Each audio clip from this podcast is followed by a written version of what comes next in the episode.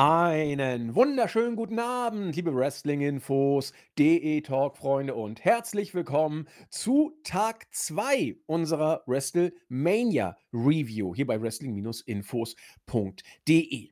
Ja, Tag 1 war gestern schon in den Rekordbüchern, sodass wir auch gestern schon den Podcast aufnehmen und veröffentlichen konnten. Ja, und wie das die Programmvorgabe so will, kam dann eben letzte Nacht Tag 2 und der wird heute besprochen, nachdem sowohl Chris als auch ich uns die Show angeguckt haben. Einmal mehr haben wir uns im Vorfeld gar nicht ausgetauscht. Nur eine einzige Nachricht konnte ich mir diesmal nicht verkneifen. Welche das ist, äh, sage ich euch gleich, weil das auch der Punkt ist, den, den müssen wir einfach vorab besprechen. Es geht gar nicht anders. Das heißt, letztens, also gestern sind wir die Card für Night One Match für Match durch. Das können wir hier also wir könnten es natürlich schon machen, aber wir glauben aufgrund der Ereignisse, die jetzt gerade äh, anstehen, wohl passiert sind und die letzte Nacht definitiv passiert sind, müssen wir anders vorgehen. Und äh, da passt tatsächlich die eine Nachricht, die ich äh, Chris während der Show vorhin habe zukommen lassen, ganz gut, um das Ganze einzuleiten. Doch bevor ich das mache, heiße ich ihn natürlich herzlich willkommen. Ja, herzlich willkommen aus Wien, der Christian, unser Chris. Ja, wunderschönen guten Tag. Ich musste ja schmunzeln, als, als du mir die Nachricht ge geschickt hast, weil ich zu dem Zeitpunkt schon äh, gewusst habe, wer im Main Event äh, als Sieger vom Platz gegangen ist. Und irgendwie hat das alles äh, schön zusammengepasst und ich freue mich dann, wenn wir die Auflösung für die Zuhörer äh, dann äh, bieten. Und äh, es ist tatsächlich äh, immer wieder eine große Vorfreude, wenn wir eine, eine solche, ein solches Event hinter uns haben, weil die Analyse danach, die ich selbst irgendwie noch nicht im Kopf habe. Also ich bin tatsächlich jetzt äh, schon äh, so lange nicht leer im Kopf gewesen nach einem Event, wo ich einfach jetzt spontan die Wörter finden muss, was, was die Zukunft für diese Company bedeutet. Nicht nur Mania, sondern natürlich auch ähm, gewisse andere Punkte. Ja, vollkommen richtig. Und historisch, also man muss ja immer vorsichtig sein mit solchen Sachen wie episch und historisch und so weiter. Aber ich glaube, in den letzten Stunden haben wir Historisches erlebt. Also habt ihr alle gesehen, Cody Rhodes hat nicht gewonnen gegen Roman Reigns. Und das äh, haben wir alle anders erwartet. Und wir werden gleich darüber diskutieren, ob das gut oder nicht gut war, wo Chancen und Risiken für diesen Schritt liegen, der jetzt gemacht worden ist und äh, warum jeder dazu eine Meinung haben wird. Wirklich jeder. Ich glaube, selten hat eine Entscheidung im Professional Wrestling, sagen wir lieber im Sports Entertainment, da sowieso, also unter dem WWE-Banner, selten hat eine Entscheidung unter dem WWE-Banner so polarisiert und für so eine kontroverse Diskussion äh, rein unter Wrestling-Gesichtspunkten, was ja mal was Schönes ist, dass man nur über Wrestling diskutiert, gesorgt, wie das, was letzte Nacht passiert ist. Und dazu passend, wenngleich auch eher aus dem Non-Wrestling-Bereich kommt und auch taufrisch. Also wir nehmen jetzt hier auf um 14 Uhr am Montag und da war die News gerade ein paar Minuten alt. Äh, WWE wird an Endeavor verkauft. Es soll wohl safe sein. Wir müssen das in den nächsten Tagen nochmal abwarten, verifizieren, gucken, was durchsickert. Mm, deswegen wollen wir es hier nur kurz anteasen, eben um das Licht auch äh, strahlen zu lassen, das wir eben schon angedeutet haben, dass da einiges gerade Historisches passiert. Äh, wer hätte sich schon vorstellen können, dass WWE verkauft wird? Jetzt muss man gucken, was heißt verkauft überhaupt? Äh, wie groß wird der Einfluss von Wind sein? Wird es eine Zurückkaufklausel geben? Ist es überhaupt ein Verkauf im klassischen Sinne? Äh, hat es vielleicht doch eher nur so einen äh, ähnlichen Charakter? Wie äh, Deals mit Peacock oder TV-Rechte. Vince hat sich natürlich schon was dabei gedacht. Oder die WWE-Chefetage, äh, die ja nun, das ist ja auch kein Geheimnis, äh, von Vince sowieso nie ganz in Anführungszeichen außen vor war. Der hat immer als äh, Mehrheitsaktionär und Mehrheitsanteilleigner äh, ein entscheidendes Wort gehabt. Aber jetzt ist er ja auch wieder da. Das heißt, ähm, man muss mal gucken, ob Vince sich jetzt wirklich von seiner WWE trennt oder ob das Ganze auch nur ein, ein neues Geschäftsmodell dahingehend ist, äh, was früher die TV-Kauf, äh, TV-Rechte-Deals waren, wo WWE ja zuletzt nochmal richtig abgesahnt hat. Äh, dass das sich jetzt aufgrund der veränderten TV-Landschaft geändert hat, äh, Richtung Streaming-Dienste und, und andere äh, ja, Möglichkeiten der visuellen Wahrnehmung des Produkts, dass das vielleicht gar kein klassischer Verkauf ist, sondern nur ein, ein, ein ja, wie soll ich sagen, ein, ein Teil des Erwerbs der Firma, ein, eine Lizenzveräußerung, das müssen wir jetzt alles mal abwarten. Es riecht sehr danach, dass WWE offiziell aufgekauft wurde. Aber ob das wirklich so ist, wird man abzuwarten haben. Wie ich schon sagte, wir wollen es heute nicht vertiefen, weil es zu wenig dazu noch zu sagen gibt. Außerdem ist das der Review-Podcast zu WrestleMania äh, Night 2 und die muss im Vordergrund stehen. Deswegen kommen wir jetzt zum ersten äh, historischen Aspekt, der sich auch auf das Wrestlerische pur bezieht und darauf wollen wir uns heute auch konzentrieren. Ähm, dass Cody nicht gewonnen hat. Die Nachricht, die ich Chris geschrieben habe, bezog sich auf die Entrances beim Main Event. Cody kam, hat sein Entrance gehabt. Ähm, mehr Babyface ging nicht.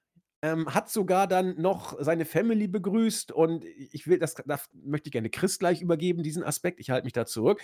Aber ich sag mal, der, der rote Teppich war ausgerollt. Die Bühne war da, ähm, die Zuschauer waren drin, alles passte. Und dann kam Roman Reigns, der nach, und das musste ich den Bezug kurz bringen zu gestern, als Chris sagte, dann der Sänger, der äh, das Theme von Seth Rollins angestimmt hat. Und hier jetzt die Klaviergeschichte beim Theme von Roman Reigns. Ich finde, da lagen Welten zwischen irgendwie, was, was ähm, Coolness-Faktor betrifft und was wir bei Rollins Theme wahrgenommen haben, dass man es uns dann doch sehr. Mh, hm, ja, aufs Auge drückt, haben wir ja äh, so gewählt, die Formulierung. Das war hier, fand ich tatsächlich ein bisschen anders. Das war äh, künstlerisch stylischer und nicht so aufdrückend. Aber als dann die ersten Takte vom Theme von Reigns kamen, hatte ich eine Gänsehaut. Also ich hätte es nicht gedacht, dass ich noch mal äh, bei diesem Main Event so ein Gefühl kriegen würde. Aber als Reigns dann mit Sikoa und, und Heyman rauskam, ist es immer so großartig, wenn Heyman Reigns den Titel in die Hand drückt und ihn dann quasi so anbetet. Es ist einfach Hammer. Und da musste ich Chris einfach schreiben, äh, Reigns, die ersten Klinge von Romans Theme äh, und ich habe eine Gänsehaut. So, also faszinierend, weil Cody kam eben vorher, da hatte ich es überhaupt nicht, wenngleich der Pop groß war, riesengroß, den Cody bekommen hat. Vor allen Dingen haben sie auch bei den entsprechenden Stellen mitgesungen. Das wirkt auch überhaupt nicht aufgedrückt wie bei Rollins, sondern das, das ist authentisch. Die Fans wollen das, sie stehen total drauf. Klar, sie wollen es bei Rollins auch, aber ähm, hier ist dieser, sag mal, Aufdrückfaktor bei Cody in der Form für mich zumindest nicht zu erkennen.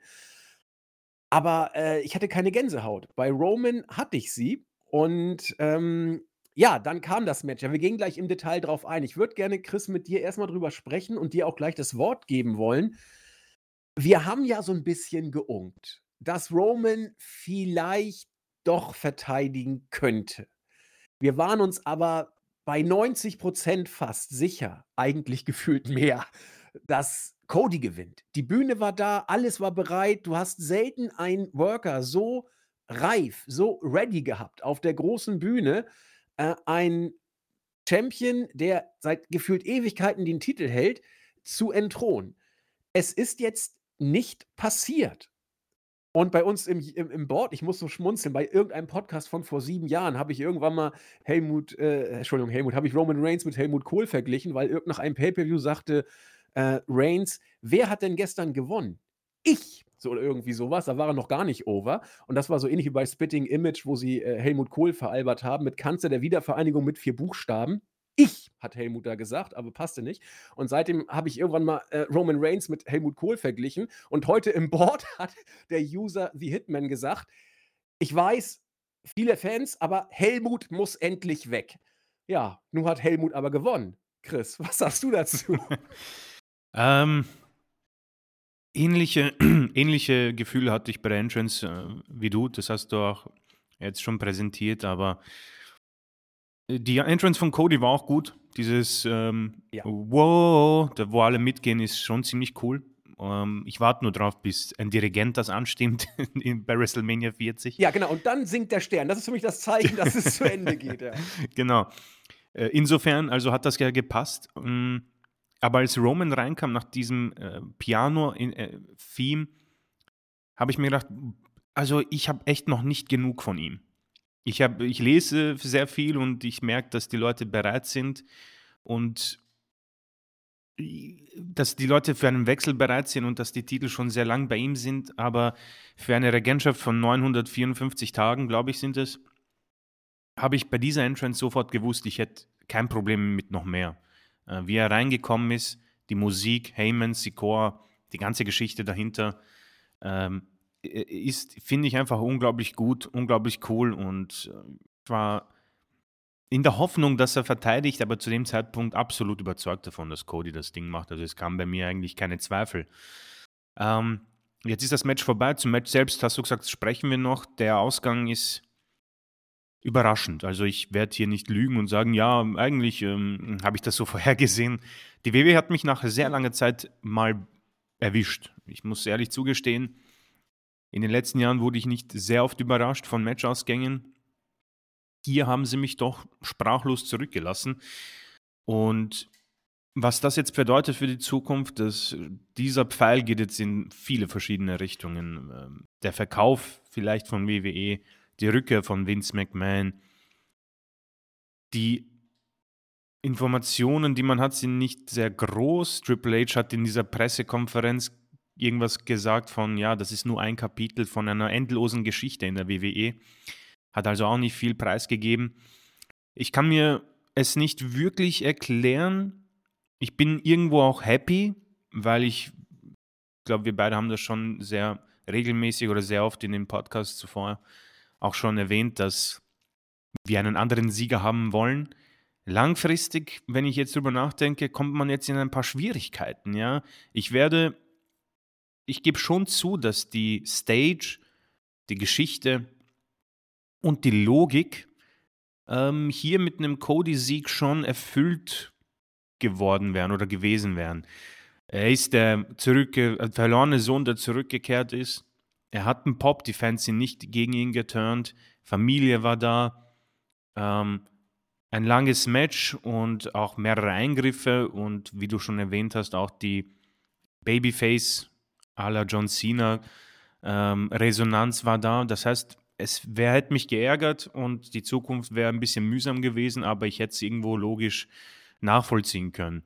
Und jetzt gewinnt Roman und ähm, so froh ich bin, so ähm, verwirrt bin ich auch zurückgelassen worden jetzt von diesem Ergebnis, weil du hast jetzt jemanden, der ja ziemlich sicher auf die 1000 geht. Also das ist so ein Grund, den ich mir vorstellen könnte, dass Roman die Universal Championship so lange wie möglich halten soll. Ich habe so irgendwo das Gefühl, dass man diese Chance nutzen will intern bei WWE, um einen dieser ganz großen Rekorde äh, zu attackieren.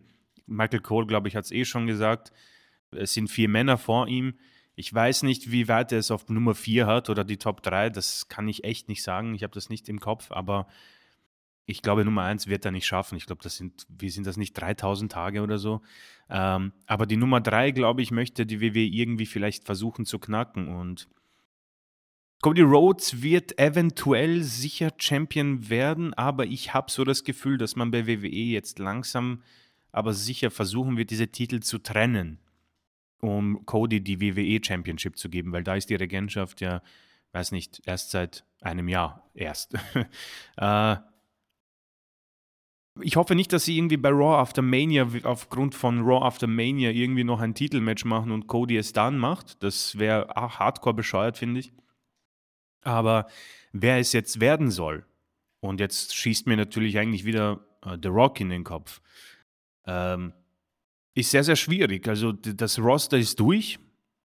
Äh, viele Rückkehrer gibt es eigentlich nicht mehr, die in der Lage wären. The Rock ist halt auch nur ähm, ein, ein Hollywood-Star, der für einen Tag zurückkommen wird. Wie sie das lösen werden, oh man, keine Ahnung. Ähm, am Ende glaube ich halt immer noch, dass sie es Cody geben werden.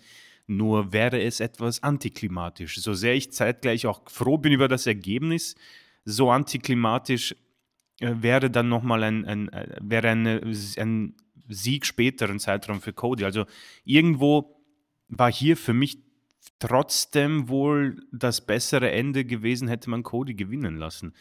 Und ähm, unterm Strich bin ich tatsächlich von WWE mal sehr überrascht worden und weiß nicht so richtig, was ich damit anfangen soll. Und ich versuche es irgendwie mit dir jetzt herauszufinden. Ja, sehr, sehr schön hast du es gesagt. Also auch ich war arg überrascht. Und als der Three-Count dann durchging für Reigns, hatte ich zuerst so einen klitzekleinen Ansatz eines Markouts, weil ich habe ja gesagt in der Preview: „Geil, ich bin für Roman, endlich mal, dass Roman gewinnt.“ Weil ich ich ich wollte Cody ja nicht. Er war mir aufs Auge gedrückt worden wir haben's lange genug erzählt. Also, das noch mal, bitte, bitte nicht falsch verstehen. Ähm, dass dass, äh, ich mit Cody nicht klarkomme und und Chris auch manche Probleme mit ihm hat, ist streng subjektiv und wir verstehen jeden oder jede, die sagen, Cody ist super und er wäre reif gewesen. Da hätten da streiten wir gar nicht. Cody war so was von reif, ähm, hier den Titel zu gewinnen. Trotzdem war ich irgendwie für Roman, weil ich ja eben nicht wollte, dass dass Cody jetzt den Titel kriegt. Und komisch unterbewusst wollte ich's dann doch. Deswegen hatte ich nur so 'n kleinen Mark-out. Wow, Roman gewinnt. Ich glaube es ja nicht. Und das das kam quasi in der gleichen Sekunde, minimal verzögert sozusagen, äh, minimal verzögert. Ähm, ja, und jetzt? Ähm, und Mist, eigentlich wolltest du doch, dass Cody jetzt Champion wird, damit ich sagen kann: „Ich habe es euch doch gesagt, dass nach 3 Monaten der Cody-Faktor äh, mehr oder weniger ausgehaucht sein wird, weil die Fans sagen, es reicht.“ Und ich hätte mich da auch dann eines Besseren belehren lassen, wenn ich da falsch gelegen hätte. Es hätte auch sehr gut sein können, dass ich da wieder mal daneben gelegen hätte. Aber als dann der Three-Count, wie gesagt, durchging und ich dann den einen kleinen Mark-out hatte, der auch sofort wieder weg war nach gefühlt einer Sekunde, weil er der Frage wich: „Und nun?“, hatte ich keine Antwort. Denn egal, was du jetzt machst, es es würde, wie du's vorhin bezeichnet hast es würde antiklam antiklimatisch sein. Cody jetzt beim SummerSlam den Titel zu geben, wirkt das ist das Wort, das ich gestern oft benutzt habe, wirkt abgespeist. Hm, ich müsste mal nachrechnen und ich glaube, es passt, dann hätte er die 1.000 voll, Roman. Roman wollte sowieso in eine Pause gehen. Vielleicht hat Vince gesagt: „Pass mal auf, Roman, äh, ich will die 1.000 jetzt haben. Du sollst da in die Dings und außerdem, weil ich es will.“ Und wenn Vince was will, dann dann ist es eben so, dann muss das so sein. Dann sagt Roman: „Okay, ich ich schiebe meinen Urlaub, den ich mir jetzt nun wohl verdient habe, schiebe ich noch mal, äh, für 4 Monate 4, 5 Monate nach hinten raus und dann kriegt Cody das Ding beim SummerSlam.“ Das würde für mich völlig antiklimatisch und abgespeist wirken. Wenn du jetzt mit Sammy gehen willst, würde das für mich antiklimatisch wirken, weil für mich ist Sammy, was das angeht, im 2. Glied. Also, das das da da ist er jetzt hin. Er war auch in diesem ich habe es ja schon so 'n bisschen geunkt, dass er im Main Event vielleicht eingreift mit Kevin Owens. Er griff ein und zwar in einer Rolle, die genauso 2. Reihe wie aber auch passend für ihn ist. Er hat Reigns den Helluva-Kick verpasst. Das hättest du Storytelling-mäßig erzählen können: „So, seine späte Genugtuung, bla bla, äh, und Cody ist damit auch auf 'n Weg gebracht worden.“ Hat man nicht gemacht. So, Zayn jetzt wieder hervorzuholen also, ich und ich bin ein riesen Zayn-Fan, ich hätte da ein gewisses Störgefühl. Ich ich ich würde das ich würde es nicht kaufen. Das heißt, jetzt musst du das wäre so, als wenn du Breaking Bad weitererzählen Ja. möchtest, nachdem Walter White gestorben ist. Wie willst du jetzt kommt ja, es kommt jetzt die nächste Staffel. Ich sage: „Ja, geil, meine Lieblingsserie“, aber wie willst du das denn wieder heiß kriegen? Ich will nicht sagen, dass es unmöglich ist, aber da musst du echt überragendes Storytelling jetzt bringen, um die Reigns-Story wieder heiß zu kriegen. Denn du hast alle Worker, die auch nur im Ansatz, äh, entweder durch das Momentum Cody oder durch harte Arbeit Sammy over gekommen sind, die hast du jetzt erst mal erledigt. Und, äh, so ein Momentum, wie du bei Cody es bei dieser Mania hast, das hast du zuletzt bei Daniel Bryan WrestleMania 30 gehabt. Und das kriegst du alle 5 bis 10 Jahre mal hin, dass dir so eine Gelegenheit ich will nicht sagen, in den Schoß fällt, aber dass sie sich ergibt. Da kommen ja viele Sachen zusammen. Harte Arbeit, Umstände, Momentum, Fanreaktion, alles kommt da zusammen und natürlich auch gutes Wrestling. Und das das war hier bei Cody nun mal alles da. Man man kann ihn mögen oder nicht, aber es war alles da. Und jetzt, nachdem du von ganz oben runtergeknallt bist, emotionstechnisch, ähm, da wieder Fahrt aufzunehmen, ich weiß nicht, wie das funktionieren soll. Ich weiß nicht, ob einige von euch schon 'n bisschen älter bei der WM 2006 in Deutschland, das Sommermärchen, da gab's auch so 'n komischen Dokufilm, der lief auch in den Kinos. Ich habe ihn mir auch angeguckt. Äh, und da war damals am Ende des Films, genau wie am Ende der WM, die Frage, ob die äh, äh, Mannschaft noch zum nach Berlin zum Brandenburger Tor fährt, um da noch mal von den Fans sich zu verabschieden. Ist ja auch so gekommen. Und da gab's 'n Interview, wo Michael Ballack gesagt hat: „Nach so einem Event fährst du so runter emotional. Du bist so hochgefahren, du fährst so runter, fällst so in ein Loch.“ Ist jetzt 'n blöder Vergleich, der hinkt, ist mir auch bewusst, aber vielleicht geht's vielen Fans ähnlich. Ähm, dieser Main Event, das war der Höhepunkt einer lang erzählten Story um die Bloodline, um Sammy, um Roman und ja auch um Cody, natürlich um Cody, der äh, für mich immer noch nicht richtigerweise in die Bloodline-Storyline reingeschrieben wurde, der aber das Momentum, die Overness immer noch hatte. Und da passte eben alles. Und jetzt werden die Fans emotional ein Stück weit runterfahren. Das kann für Cody ein Problem sein, es kann auch für Reigns ein Problem werden, es kann für die WWE ein Problem werden. Wenn ich hier von diesen drei genannten eine Person rausnehme, für die es wohl kein Problem wird, ist es Reigns, glaube ich einfach, weil da wurde für mich einfach deutlich bei der Entrance, dass es nicht nur Sammy war, der die Bloodline-Storyline elevated hat, der war es zwar nach wie vor für mich auch, aber dass es Roman war mit Heyman, der diese Bloodline ja schon vor Sammy lange getragen hat. Und der ist im Moment äh, in diesem God-Mode, der ja auch mehrfach betont wurde. Ich glaube, Roman wird funktionieren. Was aber schwierig wird mit der Funktion, ist jetzt einen richtigen Gegner zu finden. Denn Cody hat man irgendwie ein Stück in die Fresse geschlagen mit, mit diesem Main Event. Und das, da fällt es mir schwer zu überlegen, wie soll es denn jetzt weitergehen? Backlash, Cody Ra äh, Roman Teil 2? Nee. Boah. Nee. Aber, aber, was? Eigentlich darf Roman gar nicht auftreten bei Backlash. Nein, darf er nicht. Wie, wie, willst, was willst du denn jetzt, oder wie will man überhaupt jetzt bucken? Also kommt, Orton, kommt Orton jetzt zurück? Nee. Äh, bei Monday Night Raw oder was? Also ich, er ist ja da. Er ist aber, da, ja. Äh, äh, also es, eigentlich kannst du nur Orton nehmen und, und nochmal, Roman gegen Orton, das waren nicht immer die besten Matches und äh, äh ja, Chris, hast du eine Idee? Wenn ich, ich habe tatsächlich keine. Ja, Ideen schon, nur ist das alles nicht wirklich, ähm, äh, also keine meiner Ideen, die mir jetzt in den letzten fünf Minuten in den Kopf geschossen sind, würde ich haben wollen. ähm, also der äh, äh, Storyline-technisch am logischsten wäre tatsächlich für mich irgendwo Jay Uso. Ähm, der, der hat es angefangen und er ist noch irgendwie so dieser eine Teil dieser Bloodline-Story, der, der, sehr interessant war, ja. Ähm, die kurze Zeit, wo er nicht da war, wie er dann durch dieses Publikum gekommen ist, da hatte ich wirklich irgendwie einen Star vor mir gesehen. Nur groß genug ist es sicher nicht. Und dass äh, Jay Uso zum Universal Champion machen, ist, äh, glaube ich, nicht im Sinne von WWE. Ähm, Sammy und Kevin sind raus bei mir. Also, wenn du jetzt Sammy Zayn zum Champion machst, werde ich aufhören mit WWE, weil mir so ins Gesicht zu spucken nach der Elimination Chamber, nur um ihn dann bei Backlash oder sonst zum Champion zu machen, nee, dann bin ich raus, dann war's das, dann sage ich auf Wiedersehen, Papa hat Spaß gemacht. Wirst du natürlich nicht, weil ich dich hier nicht äh, weglasse. ähm, und dann wird es schwierig. Ähm, äh, was du, was sie machen könnten, sind eventuell die Titel, den Titel zu splitten. Also bei Raw After Mania, keine Ahnung, äh, kommt nach einer langen Zeit Vince McMahon raus und sagt, ja, ich bin da wieder und es soll eine Veränderung geben. Äh, wir sind jetzt verkauft worden und ähm, wir brauchen äh, sowohl für Raw als auch für, Champ für SmackDown einen Champion. Die Titel werden gesplittet. Roman, bei Backlash musst du beide Titel aufs Spiel setzen. Und dann, weiß nicht, Universal Championship gegen Orton, das gewinnt er. Und dann WWE Championship gegen Cody Rhodes, verliert er. Das ist das, was mir irgendwie einfällt. Gefällt mir alles nicht, aber man, heißt, man ist in einer Situation, die du vollkommen richtig analysiert hast. Eine Entscheidung, die mir am Anfang gefallen hat, aber dann für so viele Fragezeichen gesorgt hat. Cody Rhodes dann nach WrestleMania zum Champion zu machen, das wäre total blöd, würde würd, würd ihm so blöd es ist, äh, würde ihm auch nicht gerecht werden. Deswegen wie auch unnötig.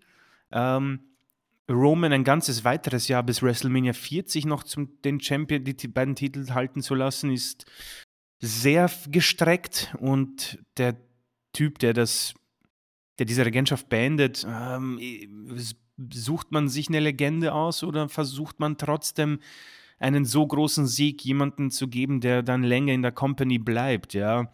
Ich habe über die Streak gesprochen, die damals an Lesnar fast verschwendet wurde, um ehrlich zu sein. Da hätte man jemand anderes finden müssen. Und jetzt hast du etwas ähnlich Großes, ja. Ein, ein Mann, der die Universal Championship in vier WrestleManias hintereinander verteidigt. Äh, sowas wird es halt nie wieder geben und da müsstest du eben jemanden finden, der langfristig bleibt. Cody passt immer noch in diese Schablonen. Ich habe so das Gefühl, der ist bereit für einen Run, wo er jede Woche da ist. Roman wird wahrscheinlich verschwinden, ja. Er wird beide Titel eventuell auch mitnehmen, ja. Ähm, und um ganz ehrlich zu sein, ich glaube nicht, dass man eine Entscheidung finden wird, wo, und da nehme ich jetzt mal mich, wo ich happy sein werde. Man wird diese nicht finden. Ja, und da ist dann dieses, diese Kuriosität mit mir selbst, dass ich dieses Finish irgendwie wollte, aber ich habe nicht über die Konsequenzen nachgedacht. Und ähm, so, so blöd es ist, die Konsequenzen sind dann äh, ein Jahr äh, diesen Podcast aufnehmen und äh, irgendwie nach Gegnern suchen, denn die sind sehr rar. Orton wird wahrscheinlich bei Raw After Mania auftreten, seine Rückkehr feiern und ist natürlich ein Gegner, den er noch nicht hatte in dieser Regentschaft, glaube ich. AJ Styles ist da noch, Gunther eventuell, äh, vielleicht ein Finn Balor vom Judgment Day, obwohl den, den hat er ja auch schon. Also da bleibt nicht viel. Und die Rückkehrer, ich weiß nicht, so ein Jay White wurde auch mal ge geunkt. Hm, sehr, sehr schwierig und nichts, wo ich sage, weißt du was? Ja, warum denn nicht? Am Ende sogar und das werden viele wahrscheinlich nicht hören wollen, sind zwei Namen die, die für mich am logischsten wären, noch immer. Und das ist tatsächlich Jay Uso. Und am Ende, so, so dämlich es ist, es ist noch immer Cody Rhodes. Ich, ich komme von dem Namen nicht weg. Der Rest, der Rest macht keinen Sinn. Ein Jahr bis The Rock zu warten, obwohl der noch immer nicht fest zusagt, ist, ist eventuell noch zu viel, ja. Aber beim Backlash den Titel jetzt zu verlieren, da, da, das wäre irgendwie total dämlich. Nein, nein, das wird auch nicht passieren. Also, äh, vielleicht wird Reigns bei Backlash gar nicht auftauchen. Das halte ich sogar für die, die bessere er müsste, Variante. Er müsste jetzt mal weg. Ja, genau. Ein bisschen, bisschen Pause. Aber äh, ganz kurz, äh, ich, ich bin zwar der Auffassung, dass man die Streak vom Taker nicht hätte enden lassen sollen, aber wenn man sie endet, halte ich Brock immer noch für den richtigen, weil so wie es mit ihm danach weiterging, also SummerSlam, John Cena und so, das war so ein bisschen die, die Elevation für ihn und davon hat er zehn Jahre jetzt fast, ähm, hat er da so ein bisschen von, ich will nicht sagen, äh, zehrt, das ist Schwachsinn, weil er einfach viel zu gut ist, aber äh, das war für mich so, oh, oh, Brock ist wohl doch schon irgendwie ein Tier. Aber das ist ein Thema, das hier nicht hingehört. Da können wir ein andermal drüber sprechen. Mhm. Aber ähm, ja, wenn es jetzt um, um Gegner geht, fällt mir auch tatsächlich nicht viel ein. Jay vielleicht sehe ich aber derzeit nicht, weil er ist nun mal hier aufgetaucht und hat ähm, Roman verteidigt. Aber gut, du kannst alles machen. Was immer jetzt passiert, äh, es ist ja alles cool, solange es super erzählt wird. Wenn, wenn WWE das schafft, ist ja alles in bester Ordnung. Ich frage mich nur, wie man es schaffen soll, jetzt das noch einigermaßen zu machen. Hunter sagt ja, die Story ist noch nicht auserzählt. Ja, das habe ich bei WWE schon oft gehört und danach kam nicht viel. Wir haben auch bei äh, Bray Wyatt gehört, ja, diesmal wird alles gut. Ja, nichts. der letzte Husten war das. Und deswegen, nochmal, wenn WWE jetzt eine richtig super Story um Roman Reigns erzählt und wer auch immer sein Herausforderer ist, es kann nach allem, was man so über Momentum und so weiß, es kann nur Cody sein. Dann ist ja alles in bester Ordnung. Wenn man sagt, Cody ist auch nicht derjenige welcher, dann bin ich gespannt, wer derjenige welcher sein soll. Mir fällt im Moment nichts ein. Ich glaube auch nicht, dass äh, The Rock den Titel gewinnt. The Rock kommt, es wird ein Showcase-Match und gut ist, er wird dann wieder gehen ich, ich sehe es einfach nicht, dass er bei seinem Standing einen längeren WWE-Run haben wird. Das, das kriege ich nicht in meinen Kopf rein. Und deswegen äh, sind wir gerade storyline-mäßig in äh, kurz vor einem Nichts sozusagen, äh, was natürlich gut ist. Denn einerseits birgt es zwar die Gefahr, dass man sich im Nichts verliert und dass nichts kommt. Oder dass du eine weiße Wand hast, die du jetzt mit bunten Farben bemalen kannst. Ich bin sehr gespannt. Ich bin gespannt, wie es mit Cody weitergeht. Ich bin gespannt, wie es mit Roman weitergeht. Ich bin gespannt, wie es mit Kevin und Sammy weitergeht. Und zwar nicht im Sinne, dass ich geheilt bin. Null. Also WrestleMania ist immer der Höhepunkt einer jeden Fehde. Und so fühle ich mich auch. Der ist jetzt vorbei, dieser Höhepunkt. Ich bin völlig erledigt. Ich bin müde.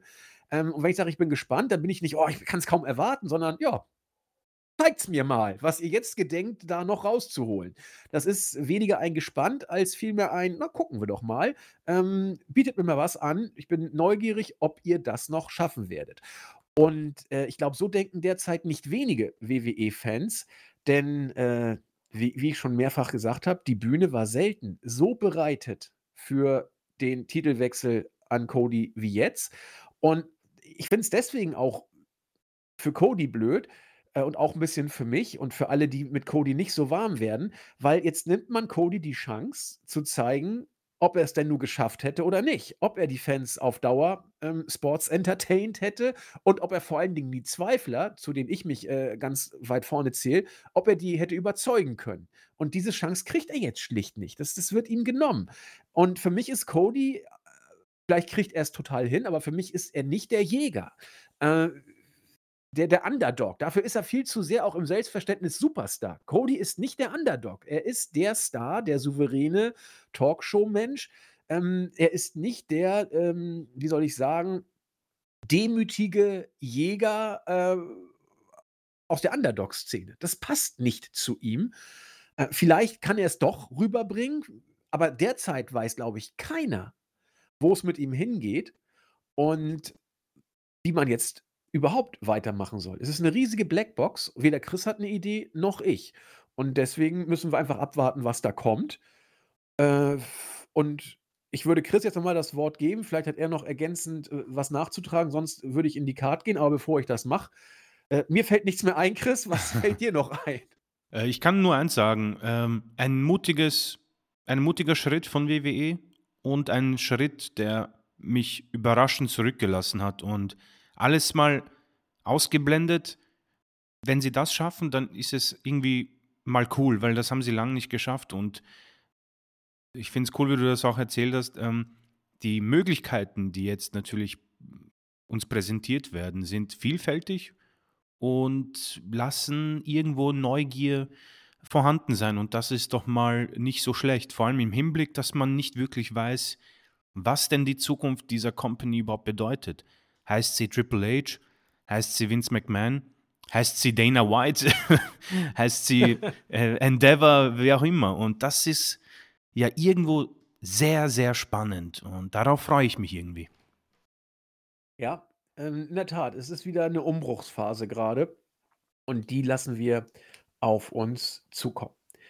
Ja, auch wenn es jetzt vielleicht nicht so leicht fällt, gehen wir trotzdem in die Card und analysieren die Show oder gehen die Show durch. Wir wollen ja nicht immer so mit hochtrabenden, äh, Worten, äh, das machen, sondern ja, gehen wir einfach mal rein.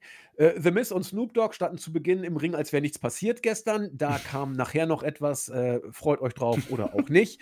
Aber erstmal haben sie uns zu WrestleMania wieder willkommen geheißen. Snoop Dogg hat nur gesagt: „Fire it up, Baby.“ Na ja, schöne Sache. Dann kam Omos und bei der Entrance habe ich schon gedacht: Ah, Mensch, hättest du ihn doch nur heiß gehalten. Ich da da wäre was drin gewesen. Hättest du ihn alles squashen lassen und dann ein paar Wochen aus den Shows genommen und dann als das unbesiegte Monster zurückgebracht, da wäre doch was gewesen. Na gut, Omos kommt an den Ring, alles gut. Dann kommt Brock mit einem riesen Pop und die beiden bekommen fünf Minuten. Äh, Story kurz erzählt: Omos zuerst sehr dominant, kriegt, äh, Lesnar unter Kontrolle, der versucht einiges, aber das prallt alles an Omos nur ab einige, äh, wie ich finde, ganz interessante Wrestling-Moves auch, die Omos gezeigt hat. Beim Cover diesmal war er sogar relativ schnell unten, als er Lesnar covern wollte. Also seine Knie haben das so ganz gut mitgemacht. Und dann kam das, was das Match dann für mich doch auch so ein bisschen ähm, zu seiner Daseinsberechtigung gebracht hat. Brock Lesnar hat tatsächlich äh, drei Germans genommen und die hat Omos auch sehr gut genommen und sehr gut gesellt. Also das sah richtig, richtig gut aus. Was bei seinem Körper kriege ich ja immer Angst, wenn er überhaupt schon in die Knie geht zum Cover, dass er das irgendwie körperlich übersteht. Aber irgendwie wirkten die, die Germans hier richtig gut genommen. Den ersten F5 konnte äh, Brock noch nicht durchkriegen. Er hat dann seine Rückenverletzung gesellt. Der zweite passte, sah jetzt nicht überragend aus, aber auch überhaupt nicht schlecht. Also es war schon ein F5, haben wir sogar schon schlimmer erlebt teilweise. Ähm, und wenn man bedenkt, was die, die Situation war äh, und die Ausgangssituation, mit der beide ins Match gegangen sind, würde ich sagen, das war irgendwie so eine Mischung zwischen dem, was ich erwartet habe und äh, besser, als ich es erwartet habe. Ein Reinfall war es definitiv nicht. Ich fand es sogar ehrlich gesagt gar nicht schlecht, Chris. Genau, die, die Hoffnung, die ich hatte, war, dass sie es kurz machen und sehr viel ähm, Geschwindigkeit hineinlegen und das haben sie auch geschafft für diese Masse. Ähm, ich, ich persönlich zum Match kann ich auch nicht viel weiter sagen. Äh, man hat genau das gemacht, was wir auch in der Preview uns vorgestellt haben. Jetzt ist tatsächlich aber das, wo, wo, wo wir auch angesetzt haben, da stellt sich mir natürlich die Frage, wo war denn dieser Sinn jetzt? Was genau hatte man hier im Auge? Ähm, Omos verliert und das heißt, wird, man kann mit ihm jetzt nicht viel machen, ja. Ähm, er war vorher kein Star, er ist jetzt auch nicht. Also, und Brock Lesnar geht wahrscheinlich in eine Pause. Seine Vertragssituation ist auch, glaube ich, am Ende. Ja, und dann gegen Roman. ja, irgendwie so ein äh, Iron Man-Match, anything goes, keine Ahnung. Äh, es, es, es fehlt mir ein bisschen hier tatsächlich die Logik hinter, dass man Brock Lesnar hier und ich bleibe bei meiner Wortwahl, verschwendet hat. Nichts gegen Omos, das hier war sauber. Und ich habe das schon, wir haben das, glaube ich, beide auch schon gesagt, für seine Statur waren die meisten seiner Matches alle in Ordnung. Gegen Bobby Lashley, mit AJ und jetzt gegen Lesnar. Es ist in Ordnung, nur wir können mit ihm nichts anfangen langfristig und offenbar WW auch nicht. Deswegen, wo war dieser Sinn dahinter? Das ist, ich, ich würde das so gern wissen, aber am Ende, wenn wir beim Match selbst bleiben, war es ein guter Opener. Und das Witzige wird sein, wenn, wenn wir irgendwie in fünf Jahren drüber sprechen und vielleicht irgendwie irgendwann diese Mania in einem Flashback landet, werden wir über diese Matchansetzung, glaube ich, schmunzeln. Ja, vielleicht, aber ich werde es auch nicht vergessen, weil so die, die Germans gegen so einen Riesen und das, den F5, das, das, das bleibt in Erinnerung bei mir. Keine Ahnung warum. Passte schon. Und, äh, du hast es angesprochen, ist mir auch wichtig, das zu betonen, äh, Props an Omos. Also, das war das war hier wrestlerisch für seine Verhältnisse das war vielleicht sein stärkstes Match, auch was er da für Bumps genommen hat. Und, ähm, also, echt, viel mehr geht nicht. Und vielleicht sollte man dann auch jetzt gesundheitlich überlegen, was man mit ihm noch macht. Er sich natürlich auch. Eigentlich hat er er hat doch eigentlich alles erreicht, ja? Er war Tag-Team-Champion mit Styles, er war ein bisschen unbesiegt, er war bei Mania, hat ein Match gegen Lesnar gehabt. Also, da habe ich schon schlimmere Karrieren erlebt, ehrlich gesagt. Definitiv. Das, das, war, das war, absolut äh, in Ordnung. Ja, zweites Match. Ich überlege gerade, aber das wäre jetzt fies. Ich, äh, es wurde angeregt, äh, dass ich immer alle Matches berede und dann Chris das Wort gebe. Fanden äh, ein, ein Hörer fand das jetzt nicht so gut.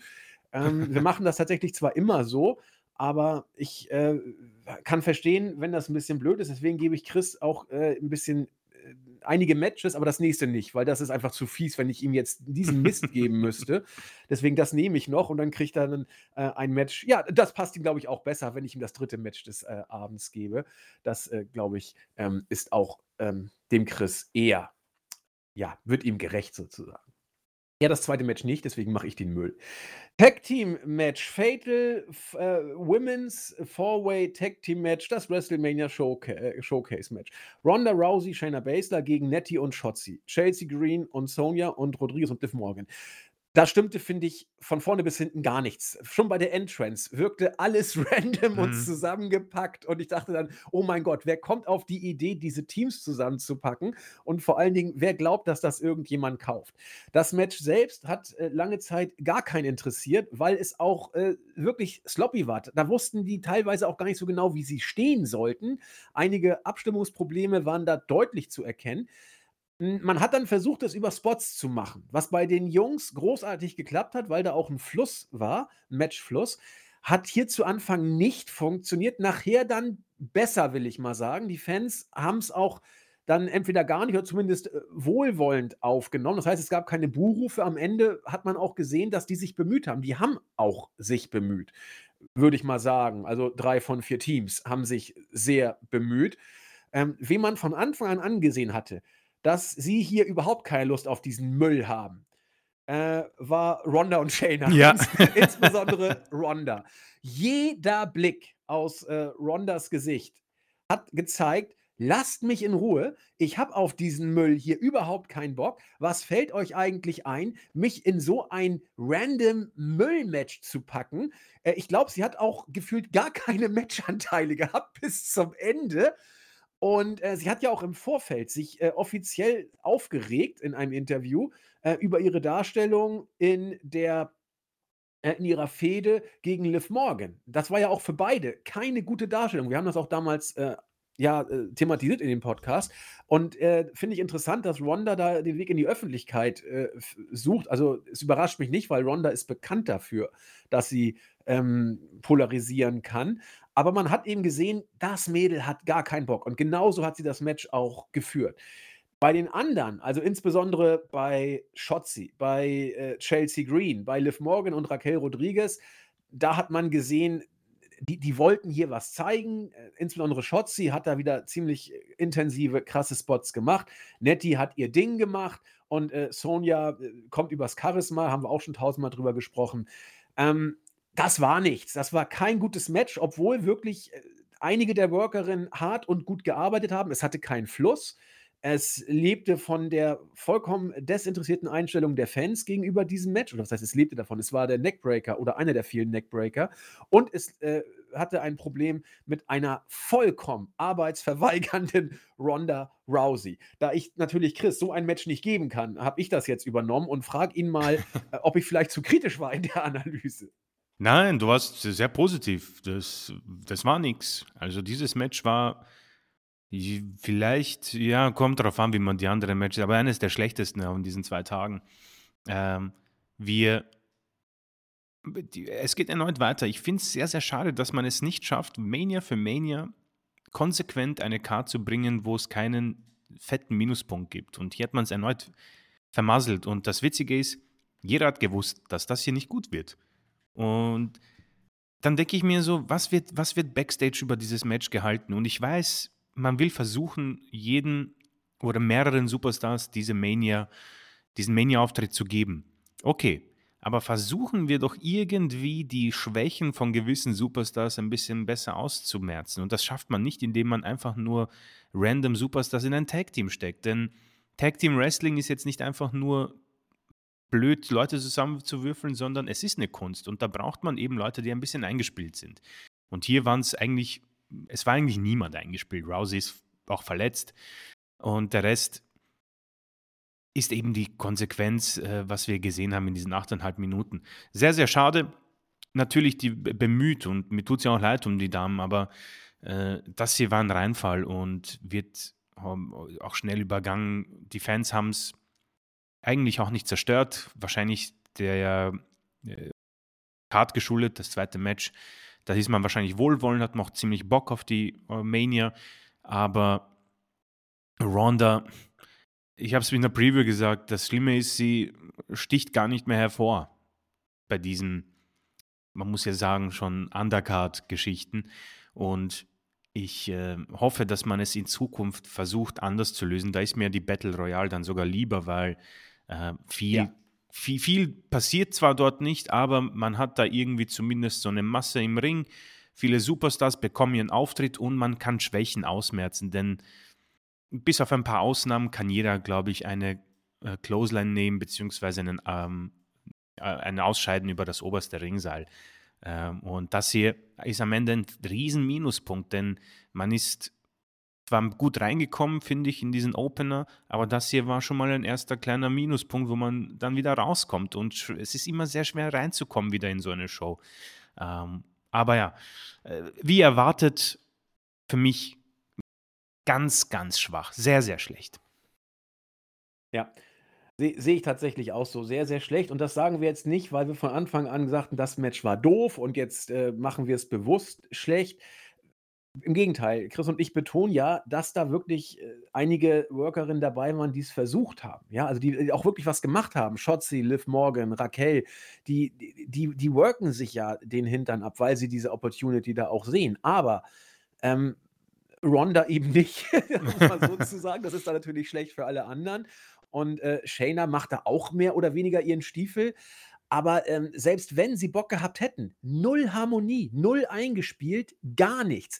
Bei den Jungs, das waren vier Tech-Teams, die länger schon zusammenarbeiten, die Profis sind, die seit Ewigkeiten auch da sind, äh, die kannst du da, die, die, zaubern da was aus dem Hut, weil die eben eingespielt sind. Da haben die, haben die Mädels keine Chance. Das, das war von vorne bis hinten nichts, obwohl, oder wenig, obwohl wirklich einige da auch auf verlorenen Posten gekämpft haben. Und das, das möchten wir hier auch nochmal betonen, dass da ähm, einige wirklich auch nichts für können. Und auch, ähm, ja, das ins rechte Licht gerückt wissen wollen. Das nächste war, was muss ich kurz, äh, wir grüßen ja immer erst am Ende, aber hier grüße ich mal jetzt. Ich grüße den Startseiten-User Cheney, der das nächste Segment sehr schön zusammengefasst hat auf der Startseite. Lashley kam mit seinem Pokal und sah aus, als ob er lieber Backstage geblieben wäre. ich habe da eigentlich nicht viel mehr zu, zu sagen. Ähm, ich verstehe aber, warum man ihn rausgeholt hat, weil man muss ihn auf die Mania-Bühne packen, weil er eben jemand ist, mit dem man was vorhat. Vielleicht Roman, keine Ahnung. Aber ähm, er hätte ja gegen Bray Wyatt hier kämpfen sollen. Und ich hoffe, er hätte gewonnen gegen Bray Wyatt. Äh, passte jetzt nicht, also hat man ihn in die Battle Royale gesteckt, die eben nicht auf die Card gekommen ist. Und dann muss man ihn hier eben präsentieren, um zu sagen, hier, der gehört eigentlich auf die Mania-Bühne. Schade, dass Bray krank geworden ist oder was auch immer da mit ihm jetzt genau ist. Man weiß es ja nicht äh, wirklich in den Details. Und deswegen hat man ihn hier gebracht. Es war ein Auftritt, den Bobby hinter sich bringen wollte. Äh, ja, und mehr gibt es dazu nicht zu sagen, glaube ich. Oder Chris, hast du noch äh, Insider-Infos oder irgendwie ergänzende Sachen? Nee, mir tut er ein bisschen leid. Äh, so ungern ich das Match auch gesehen hätte. Er hätte sich den Auftritt verdient. Ja. Und ähm, ähm wir, wir, vielleicht lesen wir hin und wieder zu viel in manche Superstars hinein, ähm, Stichwort Kevin Owens. Aber man hat gemerkt, dass er glaube ich, angefressen war über die Situation. Ja. So, Match 3. Das kriegt Chris von vorne bis hinten. äh, vielen Dank. Ja, Intercontinental Championship Triple Threat Match. Äh, Gunther gegen McIntyre und Sheamus. Also, äh, es ist äh, ein klassischer, wir haben das bekommen, was wir erwartet haben. Äh, ich habe mir viel erwartet von dem Match und die drei haben geliefert und es ist für mich auch Match of the Night, sogar mit Abstand. Yep. Äh, sie haben unfassbare Stiffness wieder reingebracht. Also man merkt natürlich bei gewissen Matches, dass äh, man auch ordentlich zulangt. Und die drei werden es entweder abgesprochen haben oder es war so ein Gentleman's Agreement, weil sie wissen, was für Superstars sie sind. Aber meine Güte, was die, die, die haben sich tatsächlich gekloppt. Und sowas ist geil anzusehen. Also ab und zu gehen mir die Kommentatoren auf den Nerv, aber ich glaube, ich, ich habe es ihnen abgekauft, dass sie auch danach aus der Puste waren und einfach begeistert. Eines der besten Intercontinental Championship Matches der letzten Jahre. Auch leicht gesagt, es gab nicht so viele. Und Props einfach mal an Triple H, denn sowohl davor als auch danach haben wir einen Champion bekommen, der dominant aussieht, dem du es abkaufst, der Titel macht bei ihm Sinn, der Titel macht auf der Karte Sinn. Und wie schön ist es eigentlich, dass wir endlich mal Titel haben, United States Championship letzte, letzte Nacht und jetzt die Intercontinental Championship, die nicht einfach nur draufgeklatscht sind, beziehungsweise nicht mal auf der Karte, sondern nicht nur auf der Karte, sondern auch schön aufgebaut mit dominanten Champions und beides wirklich gute Matches und hier für mich auch ein großartiges Match. Für die fünf reicht es nicht. Dafür muss ich zugeben, stört mich tatsächlich der Faktor McIntyre, aber das ist meine persönliche Sache. Aber die sind hier weit im 5-4-Sterne-Bereich und haben mir in 16 Minuten sehr viel Freude bereitet. Ich hatte sehr viel Spaß, ich war super drin. Und das ist so ein positives Gesamtpaket, wo man ja auch sagen muss, es gibt die Fehde, es gibt den Grund, warum die Herausforderer die sind. Wir haben ein gutes Match gesehen, der richtige Sieger, die richtige Zeit, die richtige Bühne. Die Schablone ist perfekt auf dieses Match draufgeklatscht worden und die WWE zeigt dann, dass sie natürlich wissen, wie man etwas gut darstellt, wie man etwas gut aufbaut. Und hier dieses Gesamtpaket auf die Bühne zu setzen für die richtige, finde ich sehr, sehr gut. Freue mich für Gunther natürlich. Ähm, irgendwie sehr, immer noch sehr unglaubwürdig, äh, die Österreich-Flagge auf diesem Titel zu sehen von so einer großen Company.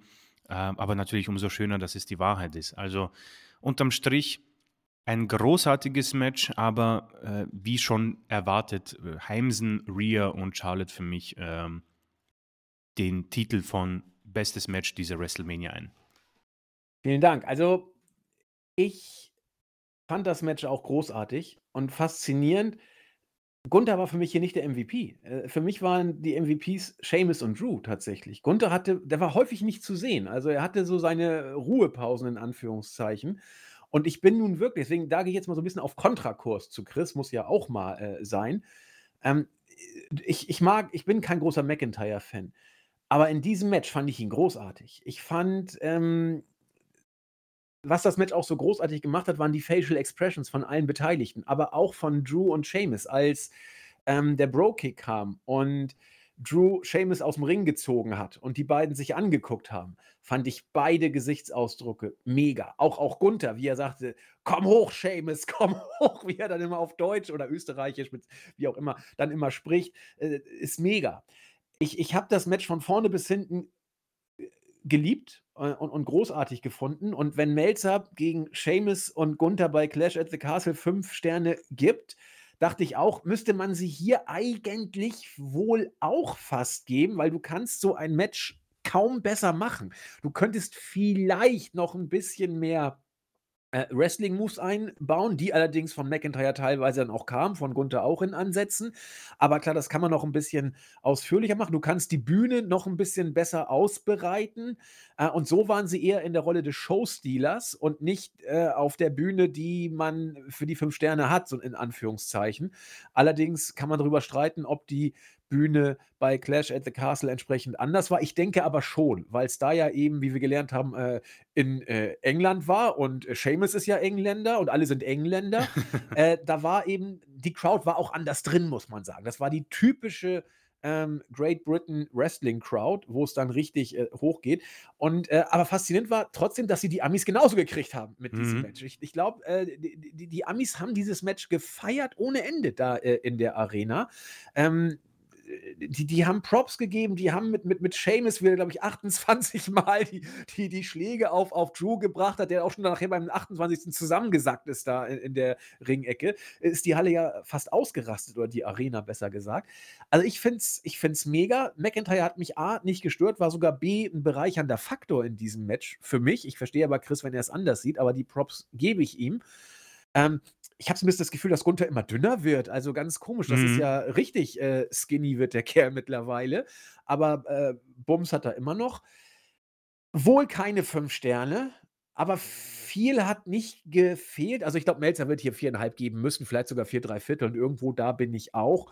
Äh, ich weiß gar nicht, ob ich Ria und Lotte vier, drei Viertel oder fünf geben würde. Wir haben gar nicht geratet. Was würdest du in Ria und Lotte geben? Ähm, puh, viereinhalb auf jeden Fall. Ja, ne, ich ich will auch ich 5 wäre ich wohl auch tatsächlich nicht ganz, aber ich würde nicht streiten, wenn jemand 5 geben Ich auch nicht, ne, ne, ne. Ne, aber ja, okay, also für mich war auch das Match hier übrigens, du sagst ja auch richtig platziert, sehe ich auch so. Also, ich fand es gut, dass man Brock und Dings als Opener gebracht hat. Das passte irgendwie richtig, richtig gut und das Match hier in der Mitte der Card passte eigentlich auch richtig. Die Fans waren drin und auch für mich hier der Showstealer. Für mich Match of the Night, wenngleich man beim Main Event streiten kann. Da werden wir auch noch drüber streiten, wenn wir dahin kommen. Denn Historisches ist da ja allemal passiert im Main Event. Deswegen würde ich dir den Main Event tatsächlich auch äh, geben und übernehmen dann jetzt. Ja, ich die, doch, übernehmen die nächsten beiden, die sind äh, dankbar. Ähm, oder auch nicht so dankbar. Wenngleich ich sehr gespannt auf deine Meinung bin beim vierten Match. Bianca Belair gegen Asuka. Hm, hm, soll ich oder mach, wenn du willst, mach du gerne. Ja, äh, das ist für mich äh, wahrscheinlich die Überraschung der Card, wo ich äh, mehr bekommen habe als erwartet. Wir haben über die, oder ich habe angeprangert, dass die Fehde sehr, sehr schlecht war, sehr faul und für mich das Momentum, welches es nicht gab, beziehungsweise auch die, die, den Hype sehr ah, getötet hat. Also für einen Raw Women's Championship so eine Fehde für Mania ähm, auf den Weg zu bringen, war sehr, sehr frech. Man hat es mit einem Promo-Video versucht, ein bisschen zu korrigieren. Das können sie, das haben sie marginal auch geschafft. Aber ähnlich, muss ich sagen, wie gestern bei Rhea und Charlotte, ähm, als dieses Match angekündigt wurde, hatte ich überhaupt keine Lust. Also ich, es war erhöhte Vorspulgefahr. Ich habe es dann auf mich zukommen lassen. Und das Krasse ist die hohe Geschwindigkeit, wo sie sofort losgelegt haben. Also da gab es kein Abtasten. Die gingen sofort rund, haben ein, ein, eine gute Chemie zwischen den beiden. Also sie haben der nicht vorhandenen Fehde ein relativ gutes Match auf die Beine gestellt und ähm, mich positiv überrascht. Ich war dann einigermaßen gut drin. Ich habe natürlich nie wirklich was abgekauft, weil Bianca, ein, ein Titelsieg von Asuka wäre sowas von aus dem Nichts, ähnlich wie beim Main Event. Und am Ende schade, dass man es nicht mit einer tollen Fehde unterstrichen hat, denn das hätte dann natürlich umso mehr ähm, positive Gefühle hervorgeholt. Am Ende, Bianca, was die Zukunft bedeutet, ist ja ähnlich schwierig. Also die Gegnerinnen gehen ja aus und sie ist für mich immer noch äh, in der falschen Rolle. Aber das ist wahrscheinlich auch ein Thema oder eine Diskussionsbasis für die kommenden Wochen. Asuka ist, glaube ich, jetzt 5 zu 0 Niederlagen bei WrestleMania und wie du schön sagst, man kann sie nicht totkriegen. Also sie kann bei Backlash ziemlich sicher wieder äh, als Herausforderin dienen.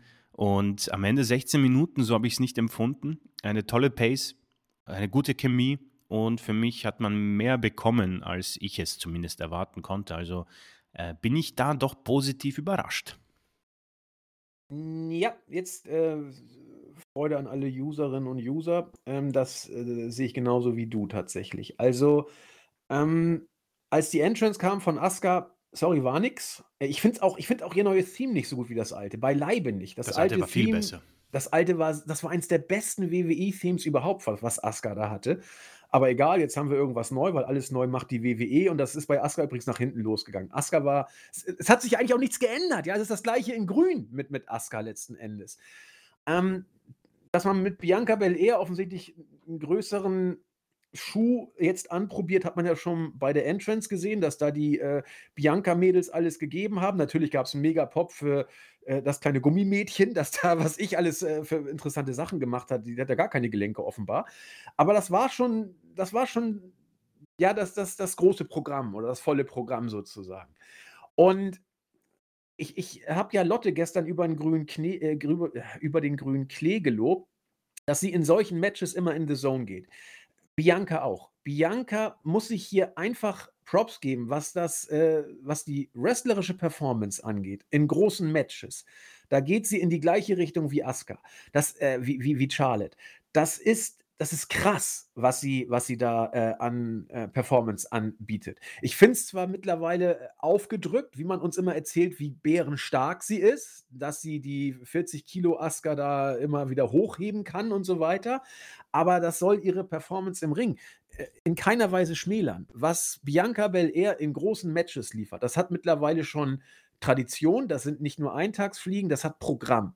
Und diese Props wollte ich hier ganz, ganz bewusst geben, denn wir betonen ja oft, dass sie für Chris und mich kein Championship-Material so ist, aber in diesen Matches wie Lotte geht sie in the Zone und das passte. Hier hatte sie auch das Glück, dass sie mit Asuka eine Gegnerin gehabt hat, die genauso in the Zone geht bei diesen Matches. Alleine schon der Slam äh, on the Concrete. Alter, Asuka, du bist über 40 Jahre alt mittlerweile. Das muss, also das sah auch fies aus. Also wirklich voll auf den Hallenboden geknallt. Ähm, heftig. Matchqualität richtig gut und das Tolle ist, es hat sich kurzweilig und äh, frisch und super angefühlt, obwohl der Aufbau, wie Chris schon sagte, nichts dergleichen hat vermuten lassen. Man hätte auch eigentlich keinen Aufbau gebraucht. Es war äh, sogar antiklimatisch, der Aufbau.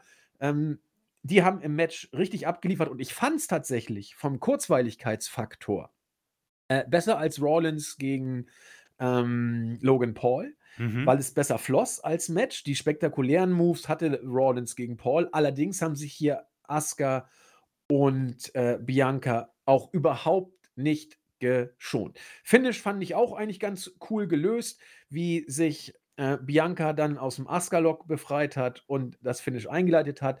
Total super. Also, äh, ich denke mal, Melzer könnte sein, dass er hier auf, auf vier Sterne geht. Verdient wäre es durchaus. Das war, das war bärenstark, war richtig gut äh, ein weiteres Highlight. Damit leite ich über zu einem Match, das muss ich bewusst jetzt so machen, weil Chris sagte, wow, 16 Minuten fühlte sich gar nicht so an. Das Match davor hatte 16 Minuten 37 und fühlte sich auch nicht so an. Und äh, ach nee, das, ich muss, muss äh, Entschuldigung, dazwischen grätsch, es kommt, ja, kommen ja zwei Matches noch davor. Also, ähm, ja, kommen wir zum Zwischenmatch in Anführungszeichen. Gestern musste The Miss ja antreten gegen Pat McAfee. Ich glaube, von allen Reaktionen, die ich gelesen habe, alle fanden es ätzend, so wie ich es mitbekommen habe. Äh, und dann wussten wir, ja, da wird es ja vielleicht heute nochmal so sein. Ich weiß nicht, WWE das, diese Segmente müssen von, also das, das, das Segment hier muss von Vince sein. Das muss sowas von von Vince sein, denn man hat hier, glaube ich, alles falsch gemacht, was man falsch macht, was man, oder was man schlecht machen konnte. Erstmal Snoop Dogg wohl als Babyface die größte Ratte vom Herrn. Mit dem will ja kein Mensch äh, irgendwas zu tun haben. Erstmal zeigt uns The Miz, dass WWE nicht mal zwei, äh, sag ich mal, schlüssige Ansagen in Folge bringen kann. Gestern war die Show mit 80.000 irgendwas ausverkauft. Heute hatten wir ein paar hundert mehr. Ja, also richtig, richtig super. Also man hat offensichtlich ein paar Kapazitäten frei gemacht, denn heute waren es 81.000 und ein paar Zuschauer. Völliger Schwachsinn an dieser Stelle. Äh, äh in Realität waren es wohl an beiden Tagen äh, knapp äh, gut 67.000. 1000 Zuschauer. Ähm, beide Tage nicht ganz ausverkauft, aber verdammt nah dran. Also nur, wenn ihr wirkliche Zahlen hören wollt, die wurden mittlerweile zumindest für Nacht 1 offiziell äh, bestätigt. Für Nacht 2 wird da bald was reintrudeln. Ja, soweit, so gut. Dann äh, wollte sich The Miz bei Snoop Dogg ein bisschen beschweren und sagen: Hey, ich musste hier ein Match gestern machen, du hast mich äh, alleine im Regen stehen lassen, äh, in einem 10.000 Dollar Anzug. Wie soll ich denn das hinkriegen? Außerdem hat The Mist, by the way, völlig recht, war das ein Two-on-One-Handicap-Match. Äh, was soll denn der Mist? Und Snoop Dogg sagt, bescheuert wie er ist, na, willst du wohl nochmal? Äh, nein, nein, sagt The Miss, will ich überhaupt nicht. Ähm, und ach genau, sagte Snoop Dogg irgendwie my bad oder, oder mein Fehler, keine Ahnung, was er da gesagt hat. Und dann äh, sagte er es nochmal und dann kam Shane. Riesen Pop, der ist bei Shane aber immer so. Wenn er ein paar Monate mal nicht da ist. Verstehe ich ähm, gar nicht. Ich auch nicht, aber es funktioniert, weil er wohl einfach, äh, die Fans nehmen ihn wohl als netten Kerl wahr. Der Nachname, äh, ja, ist egal, also nehmen ihn wohl als netten Kerl wahr. Shane kommt reingehüpft, wie Shane eben immer reingehüpft kommt, sagt, äh, es freut mich total, ihr wisst gar nicht, was das für mich bedeutet und will ein Match mit The Miz machen. The Miz findet das gar nicht gut. Snoop Dogg, als die Ratte, die er ist, sagt, so, ich bin jetzt draußen, viel Spaß, tschüss. Ätzend genug. Und The Miz, wieder im Anzug, muss ein Match bestreiten macht das auch heldenhaft, versucht es auf jeden Fall, geht zweimal in die Seile. Shane O'Mac als der Vollpfosten, der er offenbar ist, purzelt einfach hin und bleibt dumm liegen. Er hat, glaube ich, überhaupt nichts gemacht. Also äh, äh auch im, ich sehe gerade im Live-Bericht, nach wenigen Sekunden verletzt er sich scheinbar äh, ernsthaft. Was ist denn da passiert? Der hat einen Irish Whip gemacht. Der war auch nicht gut abgestimmt übrigens. Da hat gar nichts gestimmt. Äh, Gab es irgendeinen Grund, warum er sich verletzt hat? Ich habe ihn nicht gesehen. Ich glaube, als er hochgehüpft ist. Okay, äh, aber es war ja eine, eine dumme Aktion. Also es war ja kein, total kein, bescheuert. kein Miss irgendwie Heal oder sowas. Ich weiß nicht, ob Miss das auch nicht gepeilt hat, was da los war. Ich glaube, da sollte wohl noch irgendwas kommen. Aber hat er dann so ein Close-up von The Miss gehabt und der wirkte auf mich auch etwas irritiert. Auf jeden Fall äh, Shane O'Mac durch eigene Dummheit äh, und Dusseligkeit äh, offenbar verletzt, fällt aus. Dann kommt Snoop Dogg in den Ring und haut The Miz erstmal eine runter. was, was ist denn hier los? Und dann äh, rappelt sich The Miz wieder auf und Snoop Dogg äh, haut ihm noch eine runter.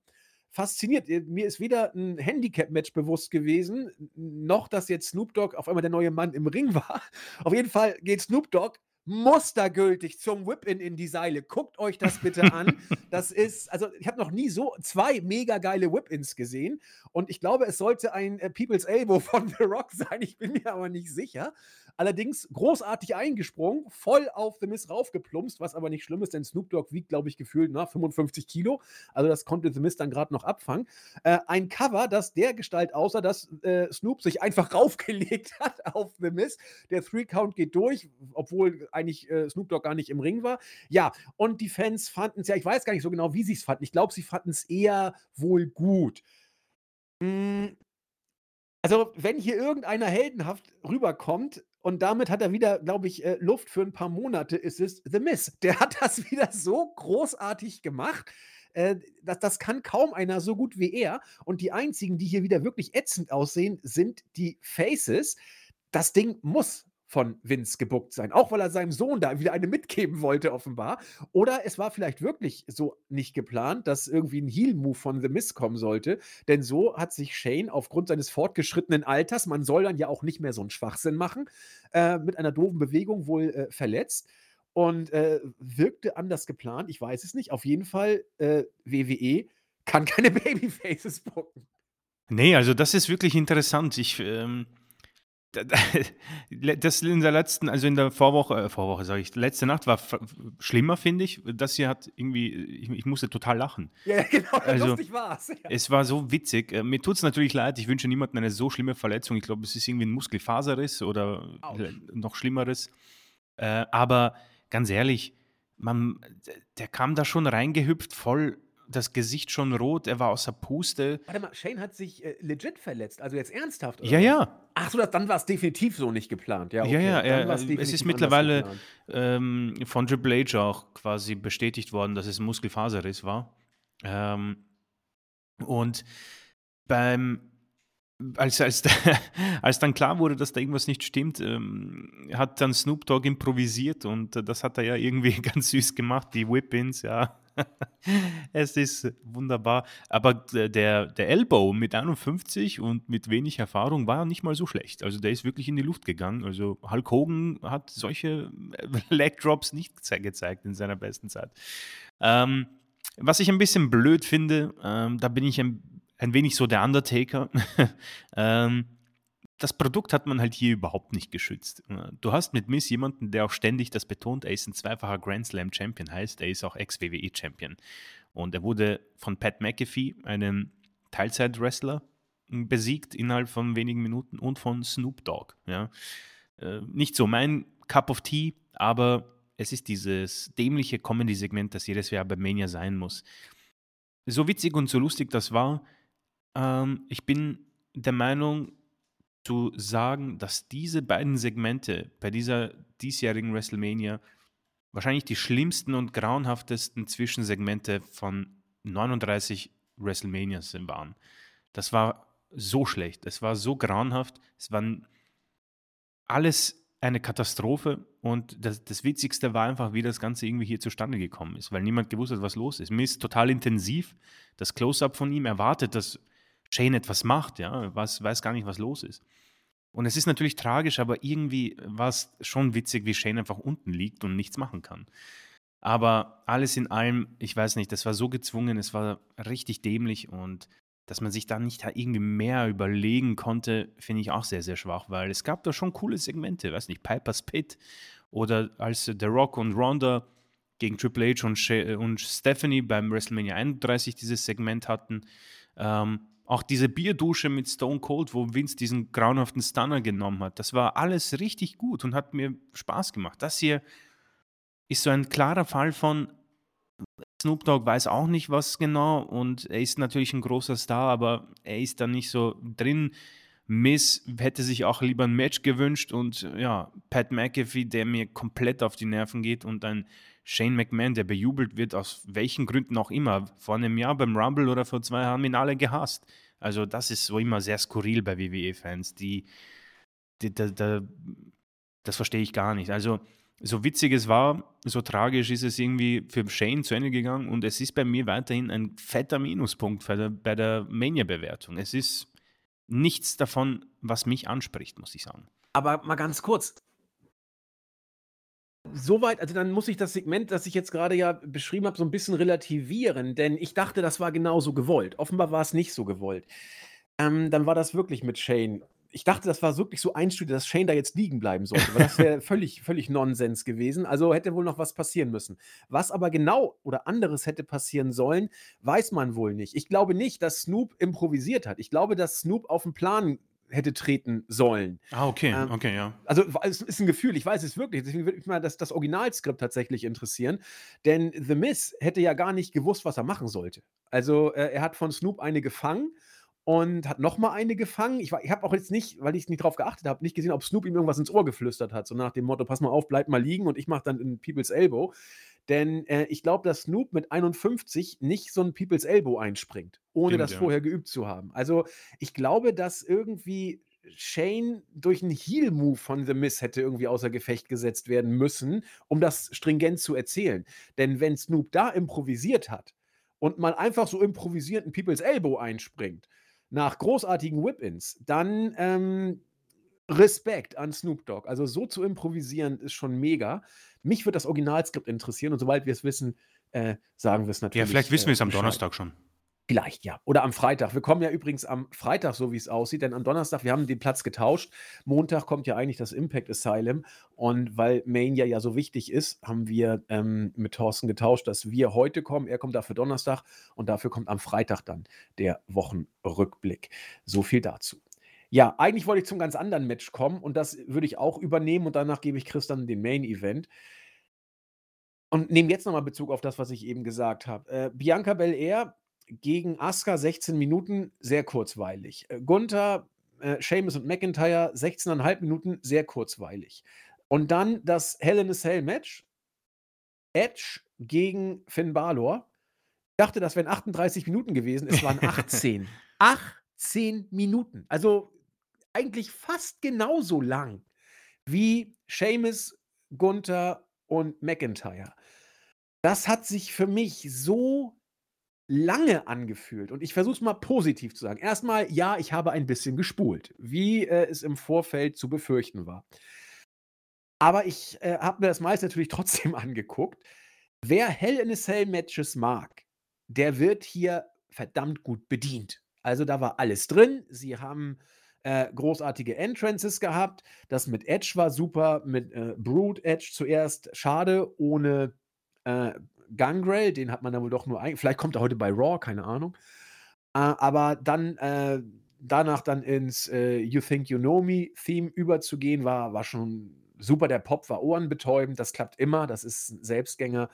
Ähm, Balor war wie immer süß und auch im Ring war das, war das gut. Ja, Tablespots, Leiter, sie haben alles ge gebracht, haben sich nichts geschenkt, total gut. Aber es war eben das typische, für mich das typische Hell in a Cell Match von WWE. Äh, da ist wenig bis kein Matchfluss drin. Die Pausen wurden immer länger, deswegen fühlte sich auch für mich deutlich länger an, als es dann wirklich war, das Match. Und ähm, gut, Edge hat gewonnen, schön, vielleicht darf er jetzt gegen Roman verlieren, keine Ahnung, aber eigentlich wird er jetzt ja eher aufhören, denke ich mal.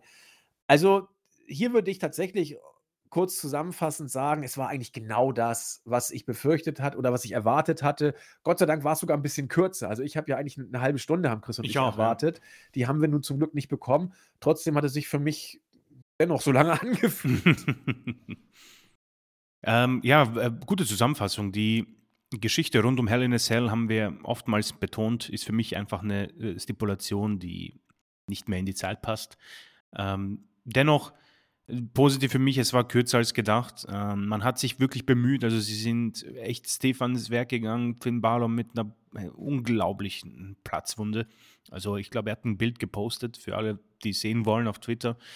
Ähm, ein heftiger Cut. Also ich, ich war, man hat ja die Wiederholung mehrmals gezeigt, das sieht heftig aus. Also ich bin ja froh, dass da nichts Schlimmeres passiert ist. Also ich habe fast sogar mit einem Abbrucher gerechnet, weil äh, wenn die Matte irgendwie auf einmal da diese Bluttropfen in dieser Form bekommt, dann ist was Schlimmes passiert. Hat mich ein bisschen an hm, Joey Mercury erinnert äh, von Armageddon.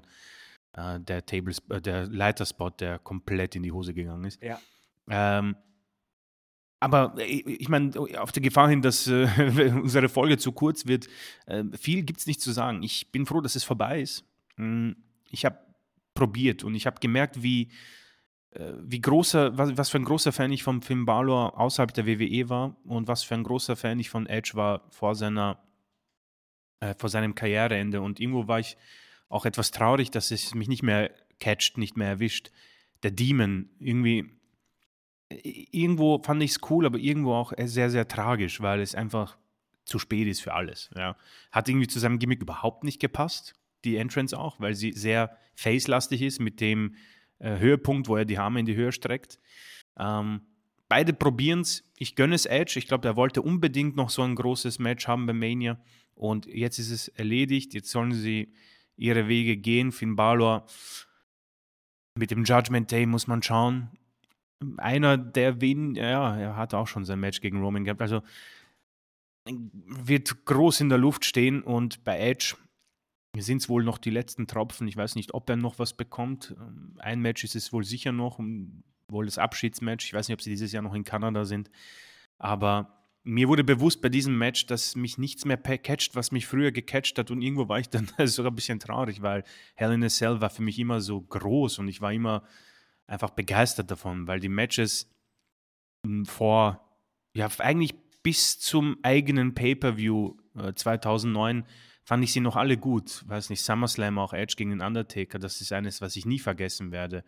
Beziehungsweise die allerersten, natürlich das mit Mick Foley.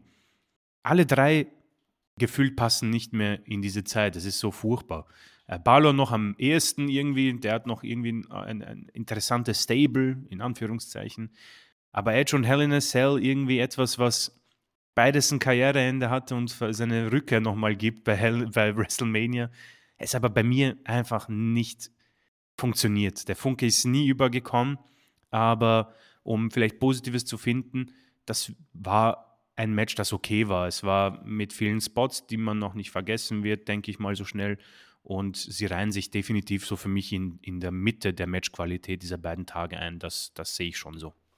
Ja, ja, also ein Drei-Sterne-Match ist das auch ziemlich sicher. Genau, das, genau. das ist auch hart erarbeitet von beiden und das wollen wir auch nicht schmälern. Deswegen meinte ich auch, wer also Hell in a Cell Matches mag, der, der sollte sich das Match unbedingt angucken. Das ist dann auch wirklich sehenswert. Und wer wie Chris und ich Hell in a Cell Matches nicht mag, der wird auch hier nicht eines Besseren belehrt und der könnte sich dann eben auch sparen. Also je nachdem, falls ihr es noch nicht gesehen habt, ich denke mal, die meisten, die den Podcast hören, werden die Show eh gesehen haben. Aber je nachdem, welche Kategorie ihr gehört, falls ihr es noch nicht gesehen habt, entscheidet eben äh, so oder so. Ja, Main Event. Das Match würde ich gerne Chris geben, natürlich, ist ja wichtig, aber äh, ich habe schon die Cody Entrance angesprochen. Nicht nur, dass er seine äh, Frau begrüßt hat und seinen Sohn, nein, er hat auch sein äh, Gewichthebergürtel dem Sohn von Brody Lee äh, in die Hand gedrückt. Und das sind immer so Geschichten, ich finde sie immer schwierig, solche persönlichen Sachen vor die Kamera zu zerren, ehrlich gesagt. Äh, gut, es ist Geschmacksfrage. Äh, interessant war, dass Michael Cole aber darauf eingegangen ist. Finde Ja, ich. ja, ja, ja. Aber er hat auch Luke Harper gesagt, ne? Er hat Luke Ja, Harper und ja. Brody Lee, er hat beides gesagt. Ja, ja, aber was ja, natürlich, er muss ja drauf eingehen, weil, äh, das wird ja so inszeniert gewesen sein. Das war ja auch so gewollt. Ich weiß nur nicht, ob WWE es wollte oder ob Cody es wollte. Ähm, Vince wollte es sicher nicht, sage ich. Ah, ich weiß es nicht. Weil Vince hat es immer gehasst. Also ich war ja überrascht, dass auch Namen gefallen sind wie Cesaro, als äh, Michael Cole die Gegner aufgelistet Ja. hat von Roman Reigns. Da war ich auch platt. Brian Cesaro wurden genannt, Genau. in der Tat. Natürlich mit ihrem, mit ihrem äh, WWE-Namen, WWE-Namen, ist ja logisch. Ähm, ja, aber du hast recht, hast recht. Nun gut, äh, ja, wir haben ja schon über die Konsequenzen des Main Events gesprochen. Oder dass wir den Konsequenzen ein bisschen ratlos gegenüberstehen. aber das Match als solches haben wir noch nicht. Und wie, äh, wenn man Chris natürlich Worte gibt, dann muss er den Main Event doch kriegen. Bitteschön. Ah, vielen Dank, heute bist du sehr äh, spendabel. ja. Ich habe gemeint letzte, beim letzten Podcast, dass wir ein gleiches Match bekommen werden wie das Tag Team Match und es war ungefähr so ähnlich, nur äh, äh, ein bisschen eine Erweiterung um 10 Minuten. Und das ist schon mal ein kleiner negativer Faktor. Das war für mich viel zu lang. Äh, 34,5 Minuten, das ist schon eine äh, große Länge. Ähm, es ist das Roman Reigns Match eigentlich. Es ist ein Roman Reigns Match mit seinen Facial Expressions und seinem sehr selbstbewussten Auftreten in den ersten fünf Minuten, wo er sich auch meistens lustig macht. Gefällt mir auch. Er kann das sehr gut. Ich kann, das schaue ich mir gern nochmal an. Und Cody, der immer wieder besser reinfindet. Das war in, in den ersten zehn Minuten, glaube ich, genau so, wie wir beide es erwartet haben. Man hat versucht, diesen großen Moment zu inszenieren, à la Rock und äh, Hollywood Hulk Hogan. Und dann Abtastphase, lange, lange Abtastphase. Hat mich brutal an Clash at the Castle mit sein Match gegen Drew McIntyre erinnert. Mich auch. Ähm, die beiden haben eine gute Chemie, äh, nicht sehr gute. Und es ist wahrscheinlich in seiner Titelregentschaft für mich eines der Matches, das in die, ins Mittelfeld kommt, um ehrlich zu sein. Ähm, trotzdem, von der Technik her, von den Impacts her, alles gut. Ähm, die Fans waren drinnen.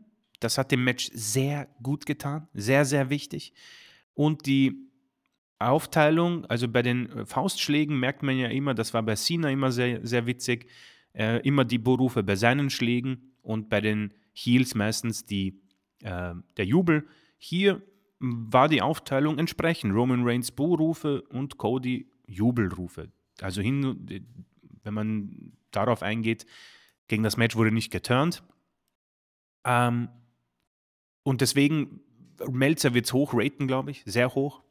Ähm, bei mir wird es auch die vier Sterne bekommen, aber es lebt brutal vom Ende. Das Ende ist das, was diesem Match lange, lange helfen wird. Äh, man wird sich nämlich lange daran erinnern. Und sonst hätte ich, glaube ich, keine vier gegeben, weil für mich nicht viel Neues dazugekommen ist. Ja? Es ist das, was man erwarten konnte. Es sind die Moves gekommen in keiner neuen Variation. Also, dass man sagt, okay, vielleicht kommt mal der Crossroads vom Top Rope. Vielleicht ähm, gibt es den Spear in einer anderen Variante.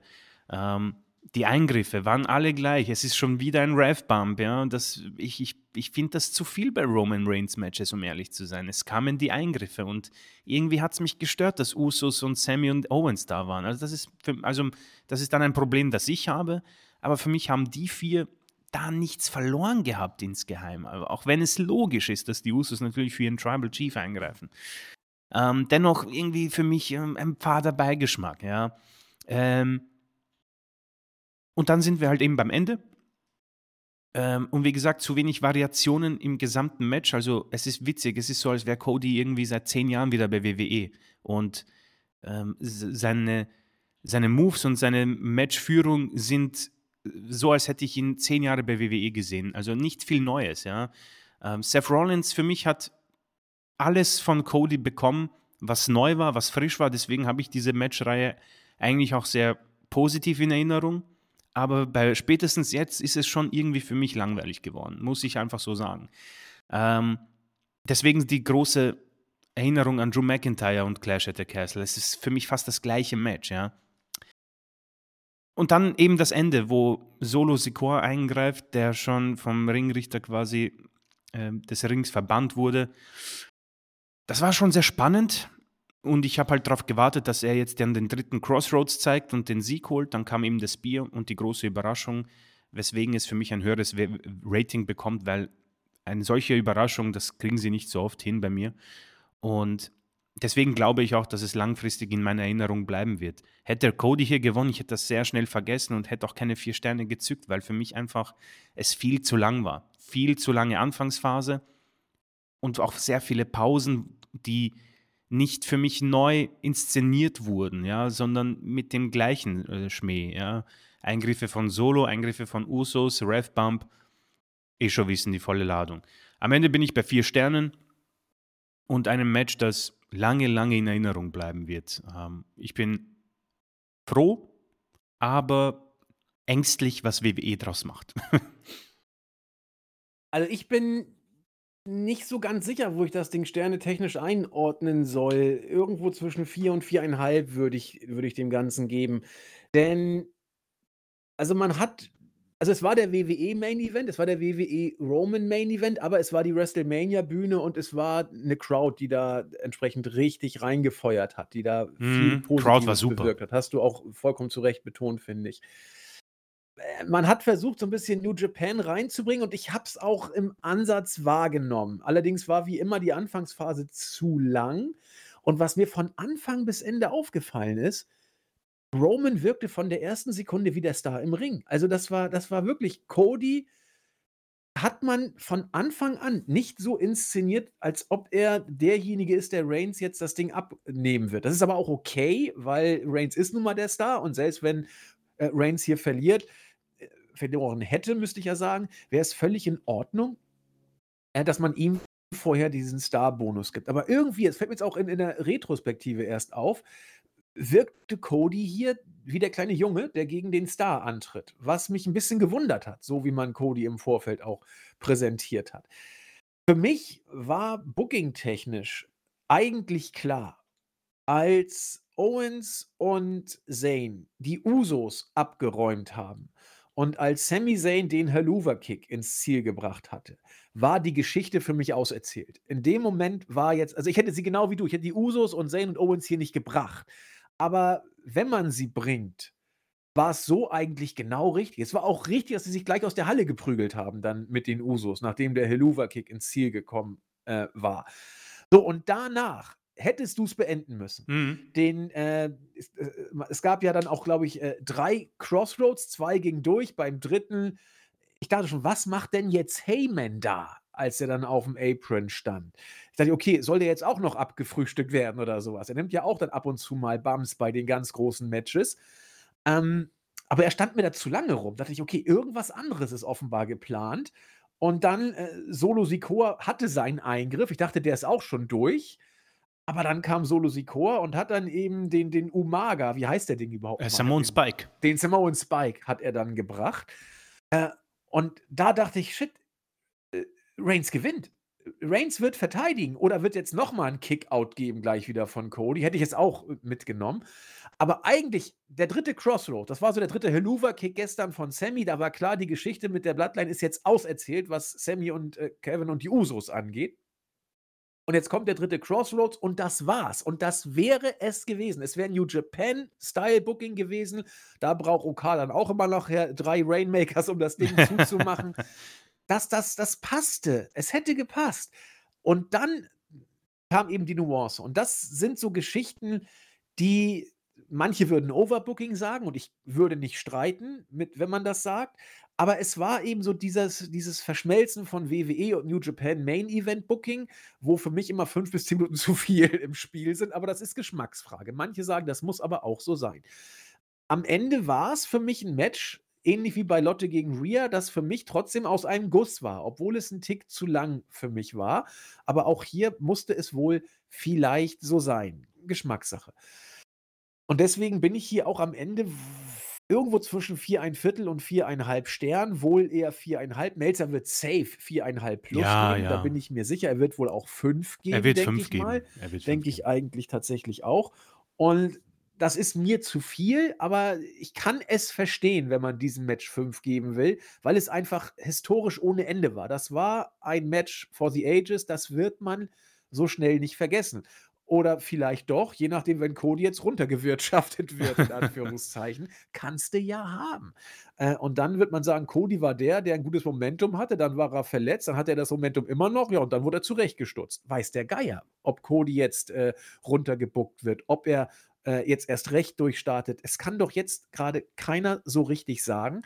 Ich gehöre zur Fraktion, zu der wohl auch die meisten zählen, dass man hier eine Chance verpasst hat. Dass man Cody hier eigentlich fast schon zwingend hätte gewinnen lassen müssen und dass du es wohl kaum noch hinkriegst, das hochzuhalten. Ich dachte auch, dass noch irgendwas passieren würde. Ich habe wirklich gedacht, oh nein, jetzt kommt nicht noch ein Ref und sagt hier Restart, weil Eingriff oder so. Das haben wir schon ein paar Mal gesehen, so ein Mist. Fragt mal bei The Rock und CM Punk beim Rumble 2013 nach. Ähm, kam Gott sei Dank nicht. Das wäre dann für mich wirklich krasses Overbooking gewesen. Das hätte Cody auch nicht gerettet. Das wäre, also das wäre nicht gut gewesen. Ja, und nun stehen wir vor der Review, äh, nach der Review, genau da, wo wir vor der Review auch schon standen, nämlich mit einem fragenden Gesicht. Der Chris Mhm. weiß nicht, wie es weitergeht. Ich weiß nicht, wie es weitergeht. Vielleicht kriegen wir bei Raw After Mania Ideen, wie es weitergeht. Aber das muss man abwarten. Ja, Chris, du warst vor dem Podcast sprachlos. Ich bin es jetzt auch nach dem Podcast. Hat sich bei dir neue Erkenntnis vielleicht aufgetan? Äh, nicht wirklich. Also es ist ähm, tatsächlich noch mehr unterstrichen worden, meine Neugier einfach, um zu sehen, wie sie das machen. Aber es ist halt große Skepsis, dass sie es, wie du sagst, hochhalten können, ein solches Momentum, dass sie das wieder in eine, in eine Kurve bekommen, die Sinn macht, in eine Story, die, wo man sagen kann, ja, okay, ähm, wir sehen, wo ihr hin wollt, ja. Am Ende, so sehr ich es auch nicht wollte, am Ende. Also, ich finde das, ich finde die Formulierung, die du gerade gewählt hast, ähm,